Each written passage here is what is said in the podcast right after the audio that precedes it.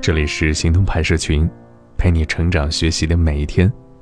我是行动君静一，敢行动，梦想才生动。今天的故事来自作者孙晴月。大大的世界，小小的人儿，致敬生活中每一位平凡的劳动者，也为自己加油。大家共勉。很早之前了，看到朋友圈转发了一则笑话。煎饼摊的大妈火了，和顾客发生争执，于是大妈说：“我月入三万，怎么会少你一个鸡蛋？”看到这个消息，顿时很多人当一个笑话看，或者说是一个段子。当然，也有网友自嘲：“我们都拖国家后腿，大妈才叫 GDP。”我当时觉得，这真的一点儿都不好笑。然后就想到有很多人抱怨或者自嘲，为什么自己读了九八五二幺幺，这赚的还没有外卖小哥多，还没有摆摊的大妈多。每次听到这些带着优越感的自嘲或者说不忿，我都会立刻想：为什么你的优越感如此之强？你究竟有什么本事啊？还是多愿意吃苦？你究竟何德何能，就必须比他们赚得多呢？就因为你读了九八五？读了二幺幺，又或者说，我极端的认为，但凡出类似问题的人，真的很难有很大的出息，因为还停留在这种思维方式的人，很难转变观念啊。实际上，观念的转变决定了最本质的东西，比如学历，比收入的转变都难得多。我记得我上大学，包括刚毕业的头两年，也会有一个很烂的习惯，见到新朋友。总是忍不住问一句：“你是哪个学校毕业的？”我们很容易去区分，去形成天然的印象，又或者说，对于某一些学校有着天然崇拜，而对一些并不是太好学校毕业的人，你都很难掩饰脸上的表情，无论是虚假的恭维，还是说了句：“你们学校现在也挺好的。”这种时刻，我真的是尴尬癌都要犯了。这个“也”字被放在这儿，也不知道是什么意思。现在挺好的，我们究竟想表达什么呢？然后你年岁长了，自己在职场上又摸爬滚打了几年，又认识了一些新朋友，慢慢你会发现，你再也不会去问你是哪个学校毕业的这种蠢话了。那些我们父母辈根深蒂固的观念，从学校好坏去价值一个人。从工作行业去榨汁一个人，你在哪里上学？你在哪里工作？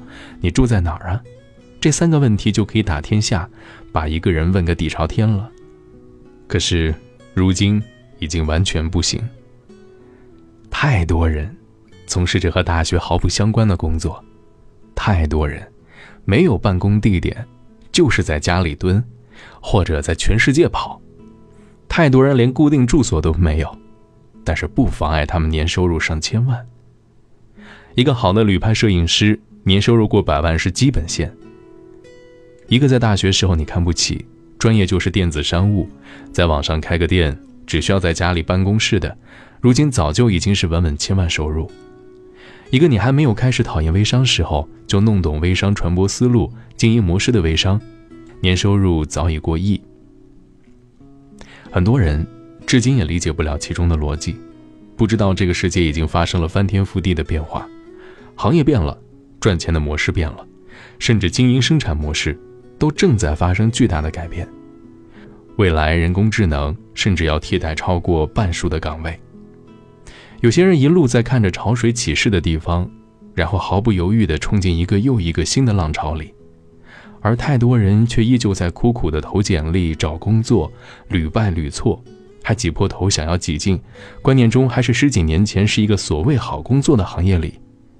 这好不容易挤进去后，又开始抱怨没有发展，工资低了，还要去骂这个时代为什么我九八五毕业进到如此地步。可自己却从来都没有想过，时代早已变了，自己的观念还停留在十年前，甚至十几年前找工作的时候，也从未去想过。自己除了九八五，还剩下些什么？比起机构价值、公司价值，最重要的是，你有什么价值？我毕业的时候，我只觉得外交部、商务部、央企、国企，或者说央媒这些属于很好的工作。我们看的是机构的价值，是公司的价值，是体面不体面。而如今啊，你发现，即便是早几年火的不行的石油行业，也会不景气；即便如日中天的纸媒，也会一瞬间就垮塌。你几乎找不到报刊亭了，也就是一瞬间。你想买杂志都不知道上哪儿买了。世界变化太快，然后，像我这样中规中矩的女生也才会明白，比体面、比收入、比机构价值、比公司价值更重要的，是你自身的价值。这个价值和学历无关，和工作单位无关，是你真真实实有什么本事。我特别欣赏之前复旦学生的那个帖子，如今九零后、九五后的同学们已经深知。为什么我上了九八五，却感觉自己仍然一无所有？大家终于放下了这些所谓的标签，去思考自己究竟会什么，去焦虑自身价值了。这可是一个巨大的进步啊！很可惜，如此想的人还是太少，有太多的人依然停留在：为什么我在一个大机构、大公司？为什么我的收入还不如一个煎饼摊大妈？但是你从来没有去想过，一个地铁口的早餐摊，一上午的人流量有多少？它除了鸡蛋饼以外，还有多少种豆浆、粥之类的附加产品？大妈每天几点钟起床？去哪里进货？几点钟收摊？有多少成本？有多少利润？又有多少每天起早贪黑的付出？你从来没有想要去了解过这个行业啊！你在所谓的办公室里吹着冷气。每天做的毫无附加值的东西，就是做做表格、复印文件、跑跑签字，等着五点钟准时下班冲出去办公室的时候，你从来没想过，你创造了多少价值，而大妈付出过多少辛苦，核算过多少成本，每天让多少人在行色匆匆中吃到了满意的早餐。那么，当他月入三万的时候，你又有什么理由觉得浮夸了呢？没有天然应该高薪的行业，每个行业都值得被尊重。我有一个大学同学，原本在稳稳定定的银行工作，结婚后和老公一起做了旅拍摄影师。他们每年年初一月份的时候会出一个当年的旅拍计划表，把一年的行程都做出来，让大家约拍。一般来说，到二三月份，全年的档期就都约完了。一月在普吉岛，二月在东京。三月在新西兰，赶上十二月圣诞节打折大促，女孩要去美国 shopping，他们十二月会定在洛杉矶，就是他们两个人都负责拍照，都负责修图，一起做行程。他们在行业内很有口碑，但不要投资，不扩大规模，就是两个人，每年游一遍世界。你也许会说，我也想要这样的生活啊。然而，这样的生活，同样是需要很高的情商智商。吃苦的程度也不亚于外卖的小哥，他们的工作照常常是烈日下，男生趴在地上，女孩举着反光板。女孩说：“这是他们一年里大多数时候的状态。”哦，还有另外一半时间在熬夜修图。他们说，从银行辞职跨出这一步的时候，我以为最难的选择是放弃稳定，选择漂泊，而真真实实做了四年之后。我最大的改变是，我认同每一个行业，不再有偏见，不再去 judge。以前在银行工作那种说出来的优越感，简直是可笑。三十八摄氏度趴在地上，你才会懂；真正创业了，你才会懂。每个行业都有每个行业的辛苦。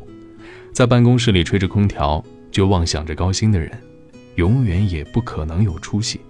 这和抢银行有什么区别啊？我们完全不能去歧视那些我们理所当然觉得不该赚这么多钱的工作，不能把自己的傲慢、狭隘和偏见强加给别人。每个人都有每个人的价值，每个行业都有每个行业的辛苦。我认识的相对财务自由的人，从来都不会去问凭什么他能够赚这么多钱，也从来不会去满脸鄙夷地说。他不过就是赚了点钱嘛，有什么了不起？因为他们深知，金钱是这个真实世界给我们的掌声。而那些往往不愿意付出、不太愿意辛苦、躺在九八五、二幺幺上就想要问社会要高薪的人，心态才是越来越失衡了。当你完全理解不了煎饼大妈为什么能月入三万，你强烈的要抱怨凭什么自己工资那么低的时候，你的思维模式已经完全配不上你九八五、二幺幺的学校身份了。好了，今天的文章啊，值得你反思。